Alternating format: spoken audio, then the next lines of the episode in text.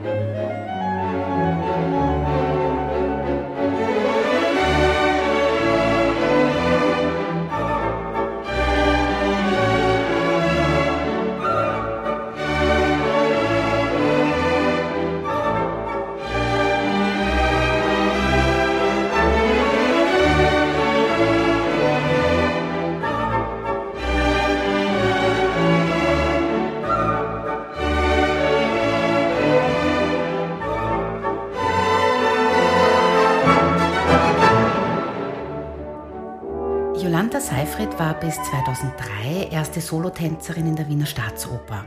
Sie tanzte alle großen Rollen des Ballettrepertoires, klassische Choreografien sowie auch zeitgenössische. Auch bei zahlreichen Neujahrskonzerten der Wiener Philharmoniker war sie als Solistin zu sehen. 1996 bekam sie den Fanny Elsler Ring. Das ist das Pendant zum Ifland Ring bzw. Alma Seidler Ring, den Schauspieler und Schauspielerinnen für eine gewisse Zeit dann tragen dürfen. 2005 wurde Jolanta Seifried das österreichische Ehrenkreuz für Wissenschaft und Kunst verliehen. Bis 2010 war sie Leiterin der Ballettschule der Wiener Staatsoper und heute unterrichtet sie Tanz an der Musik- und Kunstprivatuniversität in Wien. Jolanta, der Dornröschenwalzer aus dem anderen Ballett von Tschaikowski ist wahrscheinlich genauso bekannt wie der Blumenwalzer aus dem Nussknacker. Und äh, im Vorfeld habe ich Ihnen ja die Wahl gelassen. Wieso haben Sie sich denn für den Nussknacker entschieden? Ähm, also diese Wahl habe ich ganz schnell und intuitiv getroffen, weil beim Nussknacker ganz viele Kindheitserinnerungen dabei sind, märchenhafte Erinnerungen und Dornröschen Blumenwalzer ist ein schöner Walzer und Nussnacker Blumenwalzer ist für mich was Besonderes. Mhm. Sehr schön. Ich freue mich auch, dass wir den genommen haben. Man kann noch viel mehr dazu erzählen, da kommen wir gleich dazu. Zum Dornröschenwalzer noch. Tschaikowski in seiner Selbsteinschätzung, weiß ich nicht, inwiefern er da äh, das getroffen hat, aber zum Nussknacker hat er selber gesagt, das Ballett ist schlechter als das Dornröschen. Ähm, Und auf was ich aber bei der Vorbereitung zu dieser Folge gestoßen bin, und das finde ich besonders fein, nämlich parallel zum Nussknacker schrieb er an seiner Oper Jolante. Ist es nicht schön, die Oper, die ihren Namen trägt? Ja. Vielleicht hat das auch mit der intuitiven Entscheidung zu tun. Vielleicht, ich weiß es nicht. Also ich weiß, dass es die Oper gibt. Ich kenne sie leider nicht, weil sie so selten gespielt wird. Ja, aber sie stimmt. kommt ja jetzt. Ja. Es wird jetzt gespielt im, im, weiß ich nicht, Oktober oder Dezember. Ja, nichts wie hin. Sie kommt an, der- an der Volksoper mit einem sehr jungen, begabten Choreografen, kann ich nur empfehlen. Mhm. Ähm, ich finde es ähm, schade, wenn Tchaikovsky das so sieht, dass er Nussknacker schlechter findet als Dornröschen. Ich meine, das ist immer ein persönlicher Zugang. Für mich ist eigentlich, sind Schwanensee und Nussknacker die beiden ganz besonderen Highlights. Und Dornröschen ist für mich eher sogar eine Stufe darunter. Aha. Ähm, ist aber wie gesagt Geschmackssache, ist nicht, nicht wirklich begründbar jetzt. Ähm, wenn der Tchaikovsky gewusst hätte, wie populär eigentlich der Nussknacker wird. Ich glaube, es ist sogar wirklich das am meisten aufgeführteste in allen Ländern und immer zur Weihnachtszeit. Auch am meisten ohne Tanz aufgeführt. Das wird vielleicht auch die durch die Orchestersuite Suite. auch, genau. Wollen Sie mal kurz erzählen, um was es geht? Äh, jetzt nicht die E.T. Hoffmann-Geschichte, sondern im Tanz geht es eigentlich immer um ein junges Mädchen, die aufgrund eines Festes, es ist meistens das Weihnachtsfest, manche Choreografen haben es auch ein bisschen adaptiert und Geburtstag draus gemacht, aber prinzipiell ist es Weihnachten, die zu Weihnachten eben einen Nussknacker geschenkt bekommt und der verwandelt sich in ihrem Traum dann in einen Prinzen. Da kann man jetzt ganz unglaublich viel hineininterpretieren, äh, aber ganz kurz gefasst eben und der Prinz muss im Traum den Kampf gegen den Mäusekönig bestehen. Und den besteht er natürlich auch und entführt dann das Mädchen in, in seine Traumwelt, die manchmal in die Traumwelt der Zuckerfee ist oder der Süßigkeiten oder lustigerweise eben der Blumenwalzer ist Teil dieser Traumwelt, obwohl der jetzt nicht auf Süßigkeiten schließen lässt, aber ja, das ist die Geschichte. Und damit sind wir eigentlich schon dabei, dass für mich, wenn ich Nussknacker höre und wenn ich Blumenwalzer höre, sofort eine ganz kindliche, weihnachtliche Stimmung aufkommt. Ja, das geht sicher vielen so. Was eigentlich eine sehr tragische Randgeschichte noch ist, Tschaikowskis eigene Schwester Alexandra ist äh, gestorben, während er an diesem Ballett gearbeitet hat. Und er denkt auch sicherlich ähm, an seine eigenen Weihnachtsfeste mit der Schwester. Vielleicht hat er das alles irgendwie da verarbeitet in seiner Musik, diese ganzen Erinnerungen. Aber kann man jetzt sagen, dass dann der Blumenwalzer im Stück, also im Ballettstück, äh, die Rückkehr vom Traum in die Wirklichkeit ein bisschen symbolisiert. Also, also sie, in den meisten Inszenierungen ist es so, sie wacht dann auf und so und, und davor ist dann eben immer dieser Blumenwalzer. Ich glaube eher, also ich sehe es nicht so, ich glaube, es ist eher der Höhepunkt des Traumes. Er führt hin zum Höhepunkt. Schön. Ja, entweder es ist der Blumenwalzer und nachher kommt dann entweder noch der Tanz der Zuckerfee oder in der Choreografie, die ich selber sehr oft getanzt habe, von Juri Grigorowitsch, aus eine russische Choreografie, aber nicht die ursprüngliche. Ursprünglich ist Marius Petipa. Ähm, aber Grigorowitsch ist sehr, sehr ähm, bekannt auch. In, in äh, Moskau wird es, wurde es gespielt und wir haben es eben auch bekommen, diese Choreografie. Ähm, da ist der Blumenwalzer führt dann wirklich auf den Höhepunkt hin und nachher, nach dem Blumenwalzer ist das Grand Pas de Deux zwischen Prinz und der, Und der Clara, also Ja, dem Mädchen. dem Mädchen, Ja. die bei Grigorowitsch Marie geheißen hat, aber Ja. meistens heißt sie Clara, also das ist ja auch nur ein Symbol. Ja. Und dann gibt's das Finale und dann endet der Traum. Ja, zu den äh, Choreografien kommen wir dann später noch. Ähm, was schon gleich ist, das Orchester, wie ich ja schon gesagt habe, ist ja wirklich sehr, sehr groß besetzt. Also die Holzbläser sind dreifach. Wir haben zwei Harfen, sehr viel Schlagwerk, Blechbläserstreicher natürlich. Und auf der Bühne ist ja auch ziemlich viel los. Also das sind eben die Diener, die Mäuse, die Feen, das Spielzeug, Schneeflocken, die Blumen natürlich dann auch beim Blumenwalzer. Wie viele Tänzerinnen und Tänzer sind denn so bei einer gängigen Ballettproduktion tatsächlich auf der Bühne? Also Von bis. da, ja, da gibt's jetzt auch keine einfache Antwort. Äh, Die traditionellen, klassischen, großen Kompanien sind schwierig. Meistens gibt es ein großes Mädchenchor de Ballet von 32 Mädchen. Und dann gibt's nicht so viele, mal vielleicht 16 Männer dazu. Und dann gibt's noch viele Paare und, und ähm, Solisten. Also das sind wirklich große Gruppen. Da sind wir bei fast 50. Ja. Oder, oder halt auch, ja, man zieht sich auch um und macht natürlich, jeder macht mehrere Rollen. Ja, ja. Aber ja, im, im, im 20. Jahrhundert, die großen Kompanien haben 100 Leute auch gehabt. Ja. Die waren nicht alle gleichzeitig auf der Bühne, aber um ein, so ein Werk zu mm, ermöglichen, braucht es ja auch mehr. Ähm, mittlerweile werden die Kompanien kleiner und auch die Zeit, der zeitgenössische Zugang wird also ganz anders, geht weg von diesen großen Gruppen. Es gibt an vielen kleinen Bühnen, klein im Sinne von jetzt nicht abwertend, sondern wirklich kleineren Theatern, Landestheatern in Österreich, in Deutschland, in der Schweiz, überall, egal, gibt es ganz viele neue Interpretationen, wo das Werk mit 18 Leuten Ja. gezeigt wird, mit 12 Leuten gezeigt wird. Und es funktioniert immer noch. Und das ist, finde ich, sehr spannend. Ja, ist ein Zeichen der Qualität. Der Musik, der Choreografie, des Ja, ganzen absolut, absolut. Spektakels eigentlich. ja. Ja. Na, weil Sie gesagt haben, kleine Bühnen, klein im Sinne von jetzt ähm, wirtschaftlich, also keine Subventionen und so, aber natürlich auch räumlich. Ja, also wenn ich eine kleine Bühne habe, dann passen da halt nicht so viele Tänzerinnen und Tänzer drauf, genau. wie halt an einem wirklich großen Haus. Geschweige denn hinter der Bühne, da ist ja dann meistens noch weniger Platz bei den kleinen Bühnen. Ganz genau. Und das macht aber oft sehr erfinderisch. Also da, wie gesagt, kommen tolle, tolle Ideen heraus. Ja, naja, so wie auch, wenn man ein geringeres Budget hat, wie man mit den Kostümen dann umgeht. Wo nimmt man die her und äh, wie stellt man die zusammen und so.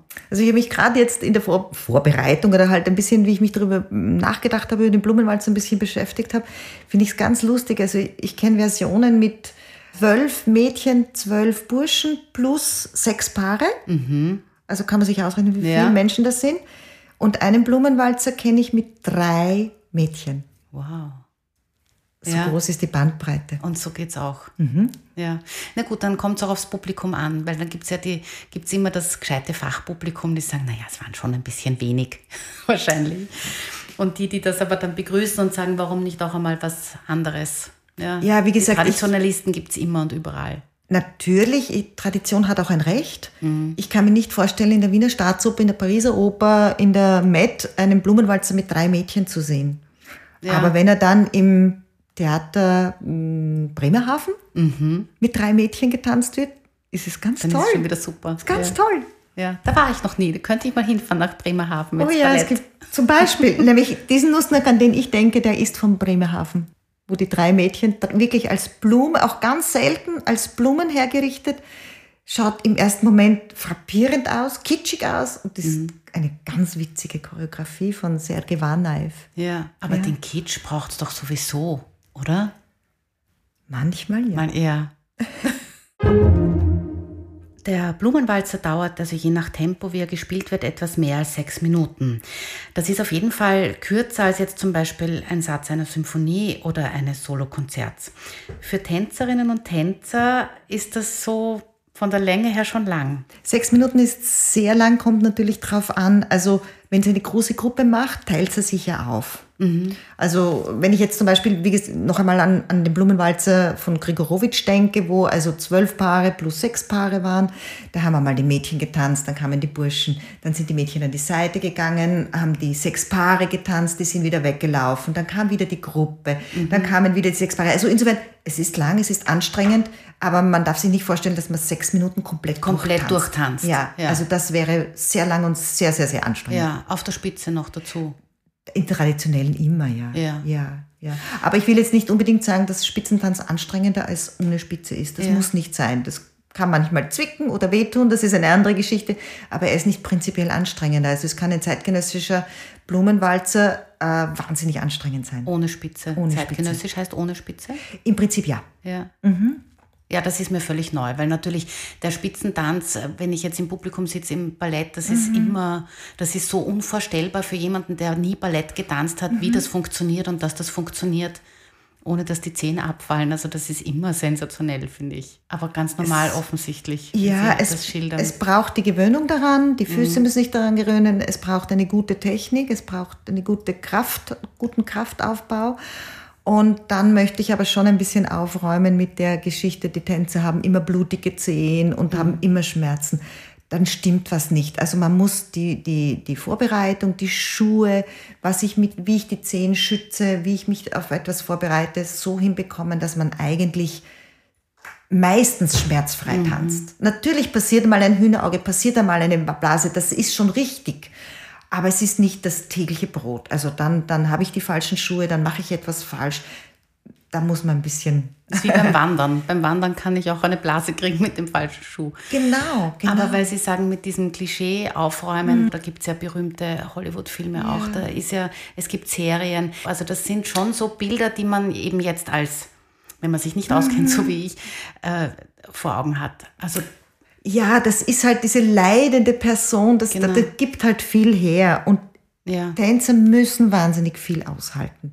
Das ist richtig. Aber nur speziell diese Geschichte mit den blutigen Zehen ist halt so gruselig schön. Ja.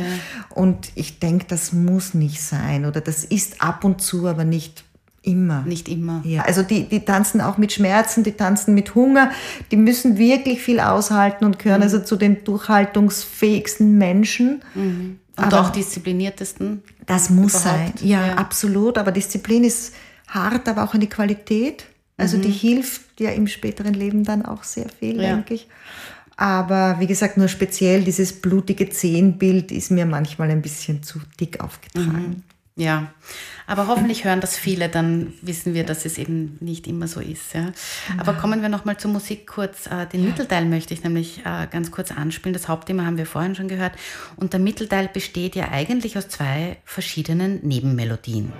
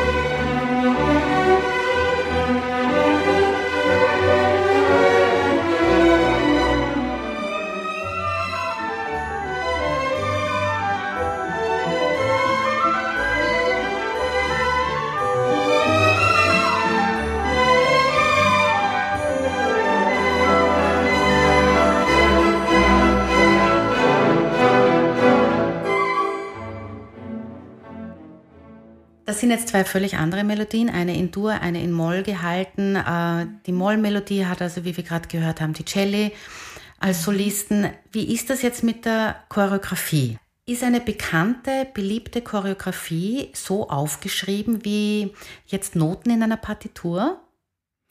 In der Regel nicht. Es gibt schon äh, Schriften, es wurden Schriften entwickelt, um Choreografie aufzuschreiben.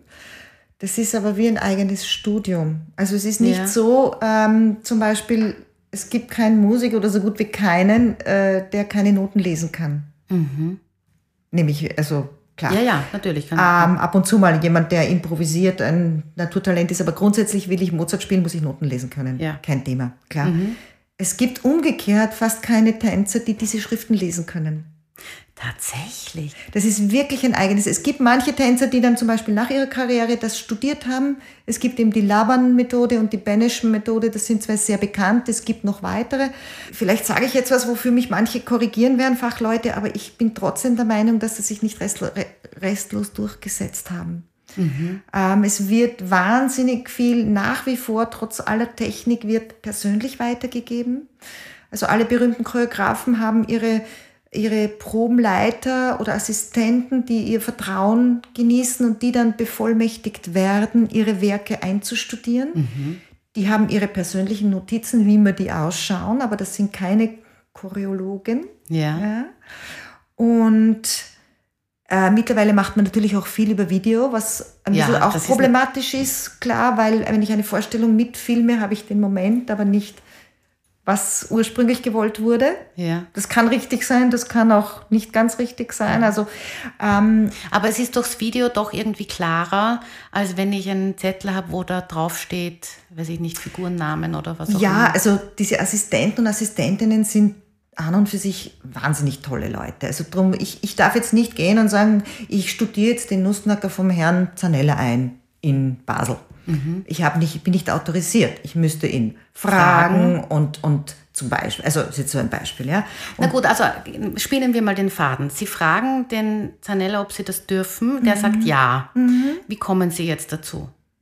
Also ich würde ihn eigentlich nur Sachen fragen, die ich selber getanzt habe. Nein, aber wie kommen Sie zu seiner Choreografie?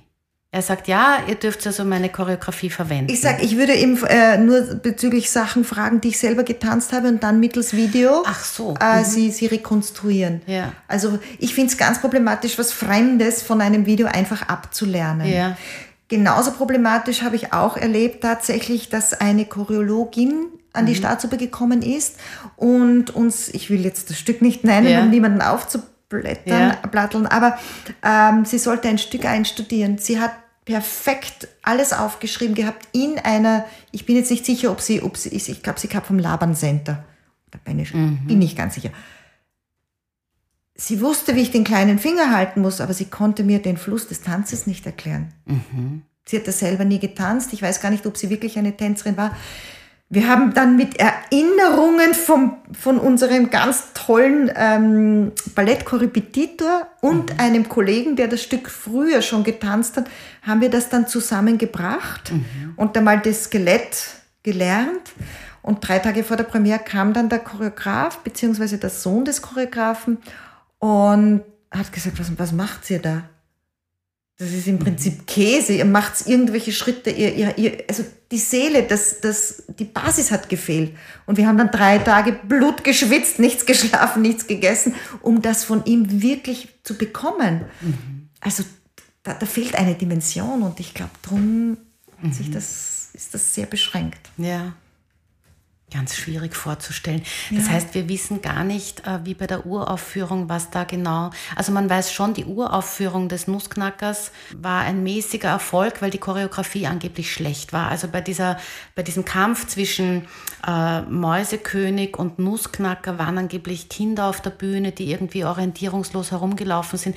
Aber wenn es das eben nicht aufgeschrieben gibt, so wie Noten, dann können wir nur von Zeitungsartikeln, Kritiken und so davon ausgehen, oder? Ja, so ist es eigentlich. Und diese Choreografien, die berühmten, die Sie vorhin genannt haben, äh, von den, von den zwei Russen, von welcher Zeit sind die? äh, Grigorowitsch hat seine in den 19, 1970er Jahren Also spät. Mhm. gemacht, zum Ja. Beispiel. Ja. Die, die auch heute eben noch verwendet wird, ist das. Jetzt ist sie nicht mehr an der Staatsoper, aber sie war, glaube ich, 30 Jahre an der Staatsoper. Ja. Mhm. Mittlerweile haben sie drei oder es sind drei, vier neue äh, neue äh, Inszenierungen Ja. gemacht und die aktuelle ist von Nureyev. Ja, das heißt also das, was Sie vorhin gerade geschildert haben, mit dem man weiß, wie der kleine Finger ist, aber man weiß, ja, der, Der ganze Fluss Fluss, fehlt, der ja. fehlt. Ist es das, was eine gute Choreografie ausmacht? Oder, ähm, oder wenn, wenn wir noch an, den, an das Beispiel mit, dem, mit der Zanella-Choreografie zurückkommen, die verwenden Sie.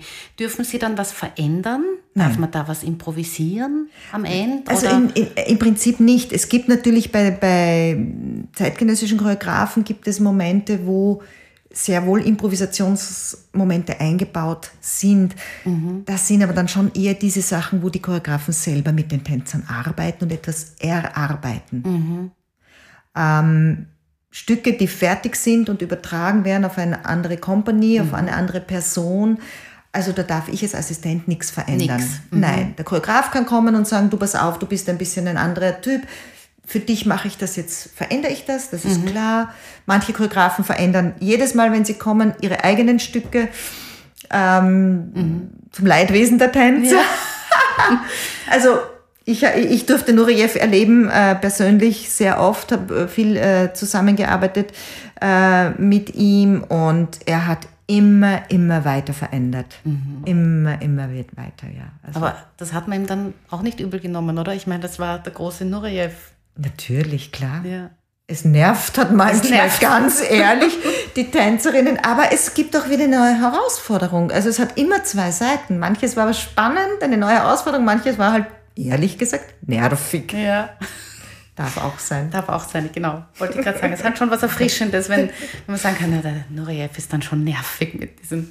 Ja, klar. Ja. Und im Rückblick ist, war es eine fantastische Zusammenarbeit und ich habe von wenigen Menschen so viel gelernt wie von ihm. Von ihm.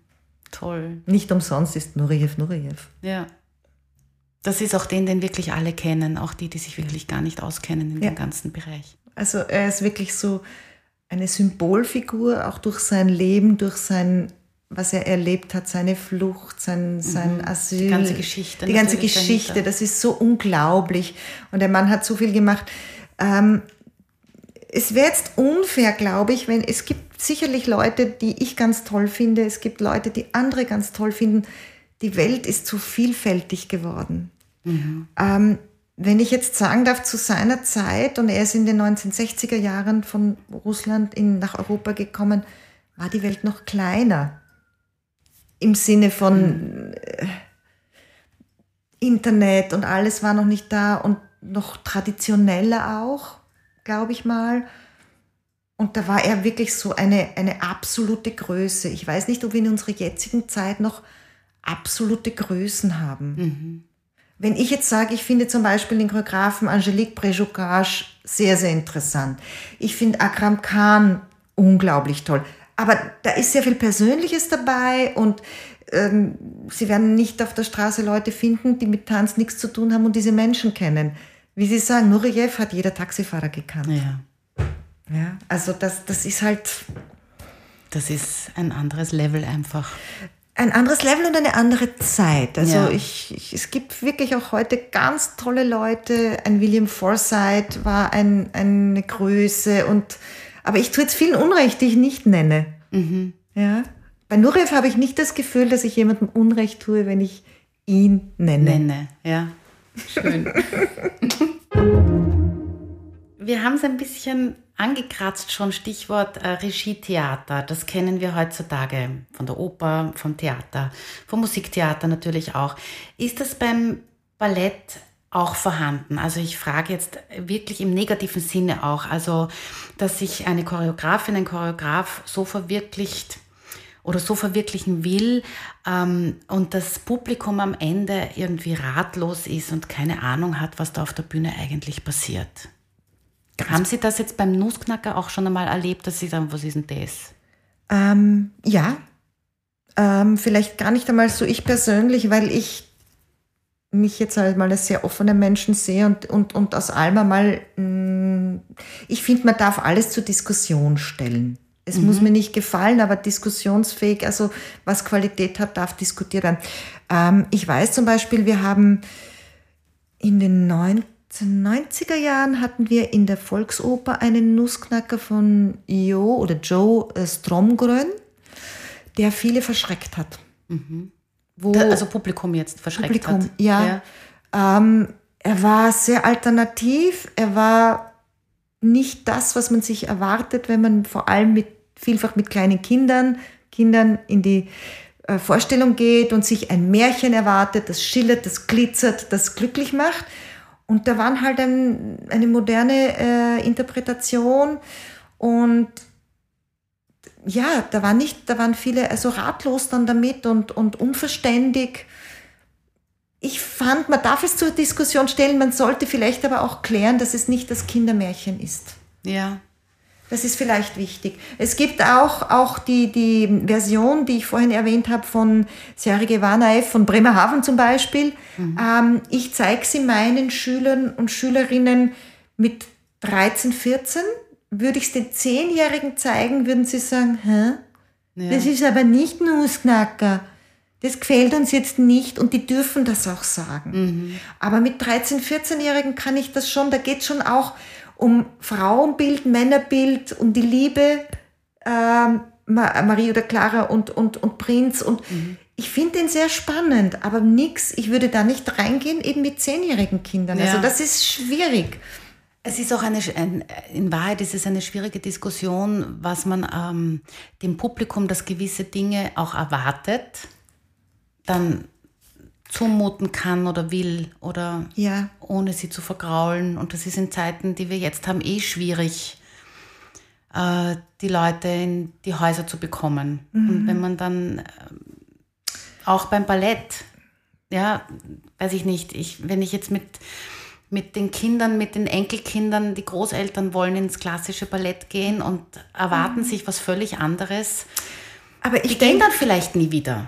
Das ist richtig und das ist total schade und ich finde, da gibt es aber schon auch Möglichkeiten. Wenn ich wirklich in der Staatsoper Schwanensee am Plakat sehe, dann erwarte ich einen traditionellen Schwanensee Genau. und darf das auch erwarten. Es ist ein traditionsreiches Haus und ich erwarte eine traditionsreiche Choreografie. Ähm, ich darf aber schon jetzt in einer kleinen Bühne, zum Beispiel, um bei Warner F zu bleiben, er hat es das Nussknackerspiel genannt. Ah, Nicht der Nussknacker. Ja, das Nussknacker. Oder es das gibt lässt eben- schon vieles offen. Das ist schon etwas anderes. Ja, Ja. oder eben, also da gibt es ja Möglichkeiten, Ideen, äh, Auseinandersetzung mit oder ähm, ich kann ein bisschen am Namen rütteln. Ich darf, ich muss die, ich habe es nicht erfunden, ich äh, beschäftige mich mit dem Nussknacker, Ja. aber ich gehe einen neuen Weg. Also das darf ich oder muss ich vielleicht schon sichtbar machen. Im Titel, in der Beschreibung, in der Bewerbung. ja. Wobei natürlich das Stück sowieso viel Spielraum lässt durch diesen ganzen Traum. Wie man jetzt den Traum darstellt, das lässt ja schon wirklich ganz, ganz viel offen. Ja, ja, klar, aber trotzdem kann ich ihn sehr kindlich und, und, Ja. und aufbereiten oder eben dann andere Themen hineinbringen und sagen, wofür steht denn der Prinz? Wofür, was ist der Traum des Mädchens vom Prinzen? Wofür steht der Mäusekönig? Da kann ich ja eh so psychologisch, weiß ich nicht, Ja. Berge besteigen, also ganz weit Ja. gehen, ja. Und ich, ich finde das alles zulässig. Ja. Mir gefällt bei Weitem nicht alles, aber ich finde es spannend, zulässig, sich damit auseinanderzusetzen. Aber man muss es deklarieren.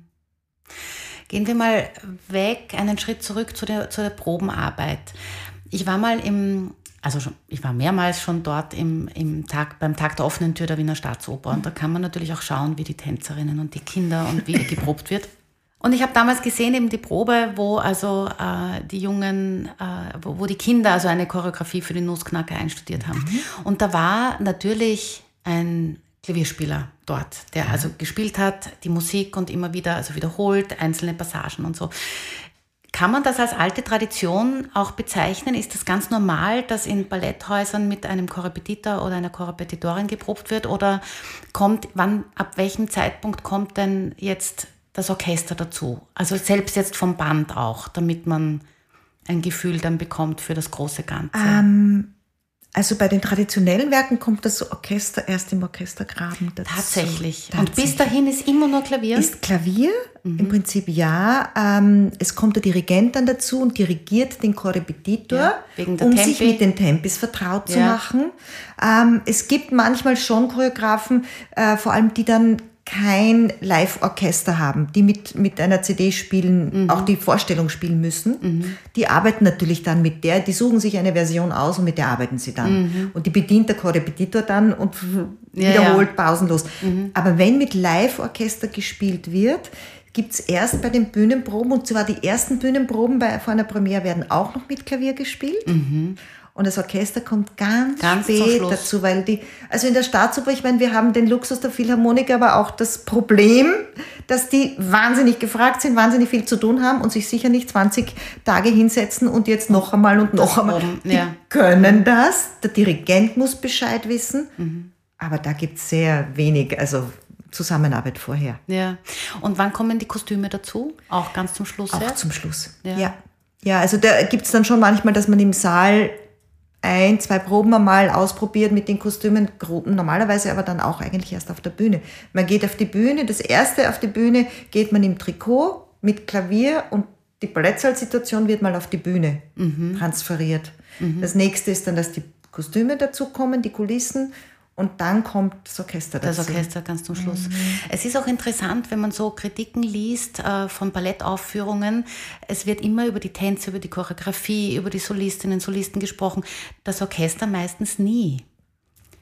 Also auch da, glaube ich, ist man zumindest das gewohnt, was man an Tempi kennt. Also ich habe auch bei, bei den unterschiedlichsten Aufnahmen, das klingt alles irgendwie gleich. Es ist alles gleich besetzt und somit kriegt es vielleicht auch weniger Raum.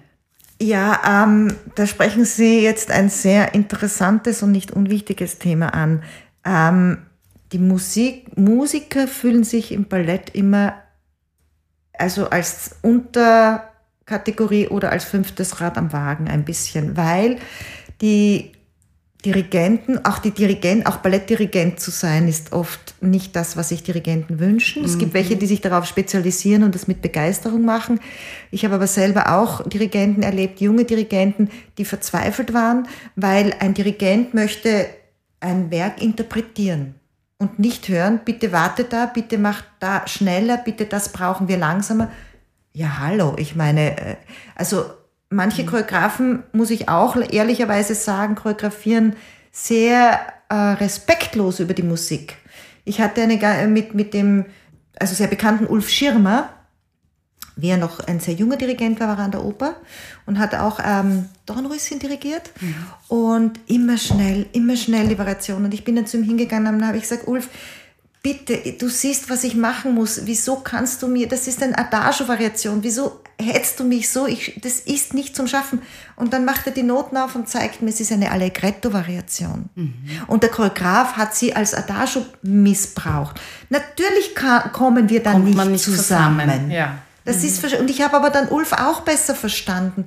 Weil ich gesagt habe, ich meine, der hört ja die Musik anders, der sieht was, hört was anderes drinnen und ich ziehe sie auseinander wie ein Kaugummi oder bitte ihn drum. Mhm. Da, da, ja, da gibt es schon Diskrepanzen, die wirklich schwierig sind. Und dann muss ich schon sagen, Tchaikovsky hat wahnsinnig schöne Musik geschrieben, aber es gibt schon auch viel traditionelle Ballettmusik, die Gebrauchsmusik ist. Und da spielen die Musiker, muss ich ehrlich sagen, zu Recht oft ja. nicht gerne. Ja. Ja, also ein Sacra wären, da sitzen die Philharmoniker unten. Ja. Und bei einem Don Quixote dann sitzen halt die Vertretungen im Orchestergraben, was man, also ist jetzt ja, das ein bisschen ist interessant, aber das ist ja, nicht ja. ganz so, aber, aber mhm. kann man auch nachvollziehen, oder? Ja. Und am Ende wird das Orchester nicht erwähnt in der Kritik. Und dann wird es auch nicht, der, nicht einmal der Dirigent oft erwähnt. Also ja, ja es genau. geht um die Tänze, um die Kostüme und das ist so schade. Das ist etwas, was mir immer, mhm. mich immer gestört hat. Ja. Ich habe immer den Kontakt auch zu den Dirigenten gesucht, nicht um zu sagen, mach das, mach das, sondern einfach, ich, ich finde, es muss ein Miteinander, ein Miteinander sein. Ja, natürlich. Ist es ja letztendlich auch. Ja? ja, ist es auch, aber es ist natürlich, da kommt schon viel aus der, aus der altrussischen Tradition, wo wirklich, also das, der Dirigent warten musste, wenn der Tänzer fünf Pirouetten gedreht hat, hat er gewartet und dann abgeschlagen. Mhm. Und, nie, und ich, ich bin so aufgewachsen, ich drehe so viel, wie die Musik hergibt, aber nicht, weil ich jetzt, da, gehe ich in den, in den Zirkus. Genau, umgekehrt. Oder in den Sport. Mhm. Aber das ist nicht Kunst. Wenn wir schon bei, den, äh, bei, den, äh, bei der Musik sind, in Verbindung mhm. mit dem Tanz. Also es gibt ja ähm, Musikerinnen oder Musiker, die eigentlich unrhythmisch sind. Ja, die sich, die den Rhythmus jetzt nicht so im Blut haben, die Wirklich? sich den Rhythmus erarbeiten müssen. Okay. Muss man erzählen mhm. und, und so. Äh, und äh, gibt es das bei Tänzern auch? Kann man, kann man ohne Rhythmusgefühl ein guter Tänzer werden? Ähm, ich habe jetzt gerade lachen müssen, weil ich mich zuerst so wirklich gefragt habe und in dem Moment, ja, wo Sie sagen mit zehn, ähm, wir hatten einen Probenleiter, der ist äh, wirklich ein ganz toller Mann, alles gewusst, alles gekonnt, aber er hat immer falsch gezählt bis zum Schluss. Da, ja, aber das meine ich. Ja. ja. Ja, doch, es gibt. Es gibt schon, oder? Es aber, gibt's. Aber ist, ist in, der, in der Tänzerausbildung ist ja keine musikalische Ausbildung eigentlich dabei, oder? Wenn die Musik schon, wenn, wenn wir schon wissen, jetzt die Musik ist untergeordnet. Eine musikalische Ausbildung, wo ein Sänger, äh, ein Tänzer singen muss zum Beispiel, da ist einfach keine Zeit, oder? Nein, das ist keine Zeit. Ähm, ich glaube fast, ich bin jetzt nicht ganz sicher, aber ich glaube fast, dass in der, in der zum Beispiel in den äh, russischen Akademie äh, schon die Tänzer auch möglicherweise Klavier oder ein Instrument lernen mussten. Mhm. Bin ich ganz sicher. Also in den heutigen Tanzausbildungen ist das ein Instrument nicht dabei, aber zum Beispiel wir an der MOOC haben Rhythmik ja. als Fach. Für alle, die es nicht im Blut haben, dann. Auch für die, die es im Blut haben. Oder, Rhythmik ja. ist ja noch viel mehr als im Takt dazu Natürlich. klopfen. Also die, wir haben eine ganz tolle ja. Rhythmiklehrerin. Also Aha. ja, es wird schon also einbezogen. Aber mhm. halt wirklich ein Instrument zu lernen, da ist halt meistens zu wenig Zeit. Ja. Ja, ja, verständlich. Der Tag hat leider nur, ich denke mir das auch oft, ich hätte ihn manchmal gern länger. Ja. Es ist immer vieles zu kurz irgendwie. Ja, weil die Ausbildung noch umfangreicher werden. Ja. Also ich in meiner Ausbildung war natürlich noch viel beschränkter. Ich habe nebenbei Klavier studiert. Ja. ja. Also das ging. Das ging damals noch. Ja. ja. Aber ich sage nicht, dass es ideal war. Ich, die Tanzausbildungen sind jetzt viel besser und viel umfangreicher. Also das ist keine Frage. Zu dem Miteinander wollte ich noch kurz was sagen. Der Blumenwalzer gilt, ist ja ein Ensemblestück. Ja. Also außer in Bremerhaven. Wenn es, also zu dritt ist man auch ein Ensemble. Ist in oder? dem Fall auch ein Ensemble. Ja, Ja. ja, doch. Ist in dem Fall auch als Ensemble Ja. zu sehen. Ganz Also wenn genau. ich jetzt so das Bild vor Augen habe von diesen großen traditionellen, ähm, wo also da 40, 50 Gruppen, Gruppen auf, Ja. genau. Kann man das vergleichen ein bisschen wie mit einem Chor? Also jede einzelne Stimme im Chor ist wichtig, aber man darf niemanden heraushören. Ist das bei so einem Ensemble auch je nach Choreografie halt auch so? Ja, ja schon. Also der gemeinsame Atem, das Miteinander tanzen muss absolut im Vordergrund stehen und es darf nicht sein, ich kann meinen Fuß ein bisschen höher heben als die Nachbarin und das zeige ich jetzt auch. Also da schade ich schon dem Ganzen. Es ist schon vergleichbar mit einem äh, singenden Chor. Ja. Zum Beispiel war es ja, war ja ganz interessant in London. Es gibt also das Royal Opera House und das National Ballet Covent Garden zwei ganz tolle Kompanien und die hatten, also das war früher, ja, aber den Ruf, die, das Royal Opera House hat die Leute aus ihrer eigenen Schule genommen und war berühmt für ein Corps de Ballet, das aus einem Guss war. Und das National ähm, Covent Garden Ballet, die hatten von überall zusammen engagiert, die Leute. Die waren top, aber nicht aus einem Guss. Die waren wieder für ihre Persönlichkeiten und für ihre Sp- Spezialisierung der Leute, für die Solisten berühmt. Also das finde ich ein bisschen spannend. Ja, das ist interessant. Das eine ist die Gruppe, das andere ist die Genau. einzelne Person. Wobei die Solisten im Royal ähm, Opera House auch fantastisch waren. Aber ich sage nur, so dieses, es hat auch wieder alles zwei Seiten. Ja. Ja? Will ich die Persönlichkeiten oder will ich den Guss haben? Also wirklich, ich könnte noch stundenlang mit Ihnen drüber plaudern. Also bevor wir uns dann noch den Schluss anhören, ist das alles so interessant. Also was vielleicht vielen als Frage doch brennt, ist heutzutage dieser Beruf Tänzer, Balletttänzerin, Balletttänzer erstrebenswert? Ich glaube, jeder Beruf ist dann erstrebenswert, wenn, wenn man dafür brennt und wenn man ihn machen möchte. Ja, bei allen er Schwierigkeiten. Bei allen Schwierigkeiten, wenn ich heute, ich sehe es auch, eben ich unterrichte Jugendliche, Kinder und Jugendliche und es gibt Kinder, es gibt Jugendliche, die brennen dafür und die gehen ihren Weg und die werden glücklich. Und es gibt natürlich welche, die sagen, na ja, ich mach's halt oder die Mami schickt mich. Na, da ist es nicht erstrebenswert. Aber es ist trotzdem, vielleicht sage ich das so als ganz Außenstehende, so, so äh, Balletttänzerinnen und Tänzer, das ist schon so eine wahnsinnig hohe Kunst, diese Beherrschung des Körpers, das mit der Musik gehen, den Ausdruck, den man dafür auch braucht, dieses Charisma, das man mitnehmen muss. Ähm, das ist ja vielleicht auch mit einem Opernsänger gleichzusetzen, der einfach gut singen muss, der gut spielen muss, der sich in Natürlich. eine Rolle hineinversetzt. Also da sind wir wirklich bei den höchsten Künsten irgendwie angelangt. Ja, aber ich denke, jede Kunst ist so hoch, wie man sie Macht. macht. Ja, Ja. jede kann ganz, ganz top sein und kann halt weniger. Ich mein, wie soll ich sagen, wenn zum Beispiel, ich finde, jeder Mensch soll tanzen. Absolut. Ob groß, klein, dick, dünn, weiß, schwarz, alles. Menschen sollen, dürfen, müssen tanzen. Die Frage ist, was bringe ich auf die Bühne? Das ist wieder eine andere Frage. Und auch da sind wir immer mehr bereit, jetzt, und das finde ich großartig, wegzugehen von diesem Klischee, eine Tänzerin muss weiß sein, dünn sein, ähm, ätherisch sein äh, und so weiter. Wir gehen in die Richtung, dass es in allen Ausführungen oder weiß ich jetzt nicht, wie ich das richtige Wort sage, Menschen gibt, die tanzen können, die berühren können, die faszinieren können. Und ich glaube, früher oder später müssen wir dorthin kommen. Gibt es Tendenzen, also jetzt so, dass sich das wirklich verändert? Ja. Also Und gerade beim Nussknacker ist das ein gutes Beispiel, dass wir jetzt seit ein, zwei Jahren gibt es ähm, Überlegungen. Äh, sie haben, glaube ich, in Berlin zum Beispiel ihren Nussknacker abgesetzt, weil sie sagen, der chinesische Tanz ist herabwürdigend, bedient Klischees. Ähm, ist vielleicht ein bisschen übertrieben, aber sich damit Gedank, darüber Gedanken zu machen, sich damit auseinanderzusetzen, finde ich einen richtigen Schritt. Das ist auch ein großes Thema. Kulturelle Aneignung, ja. Äh, ich, ich meine, meine persönliche Meinung ist, ich finde es absolut zulässig, gerade Nussknacker hat einen spanischen Tanz, einen arabischen Tanz, einen chinesischen Tanz, einen, einen russischen, russischen Tanz. Tanz. und den Tanz der Rohrflöten. Ja. ja. Dass man in diese Richtungen gehen darf. Aber muss ich die Chinesen immer mit den Zeigefingern und hops, hops, hops machen mhm. oder mit, mit tausend Kindern oder ja. so drauf anspielen? Ist da nicht mehr? Kann ich mich ein bisschen anders damit auseinandersetzen? Und ich denke, man darf schon auch bei Nussknacker darüber nachdenken, wie stelle ich denn. Äh, und äh, der Spanische, die Spanier werden immer cool dargestellt. Mhm. Und die Chinesen, ah, da lachen wir drüber. Ja, ja. Und ich glaube schon, dass das der richtige Weg ist, darüber nachzudenken. Wie mhm. mache ich das? Ich meine nicht, dass man es nicht, nicht machen sollte. Das ist nämlich das. Absolut das ist, nicht. Weil das wäre der, der, der fatale Schritt zu sagen, wir spielen jetzt den Nussknacker nicht, weil da zu viele ähm, kulturelle nein, Aneignungen Nein, nein, um Gottes Willen nicht. Nein, nein, nein. Aber wie gehe ich mit anderen Kulturen um? Wie respektvoll, wie äh, oder gehe ich nur mit Klischees mit um? Klischees, ja, ganz genau. Und da, das, mhm. ja, da haben wir sicher früher uns keine Gedanken gemacht. Wir waren deswegen keine schlechten Menschen.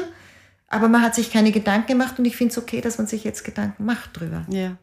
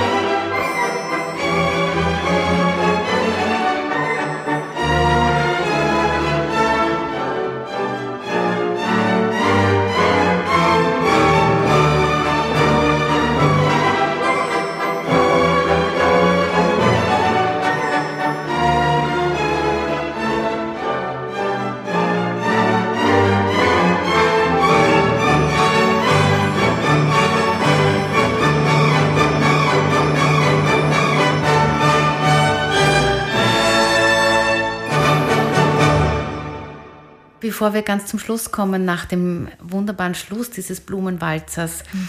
wieso meinen Sie denn, sollten die Menschen in eine Ballettaufführung gehen?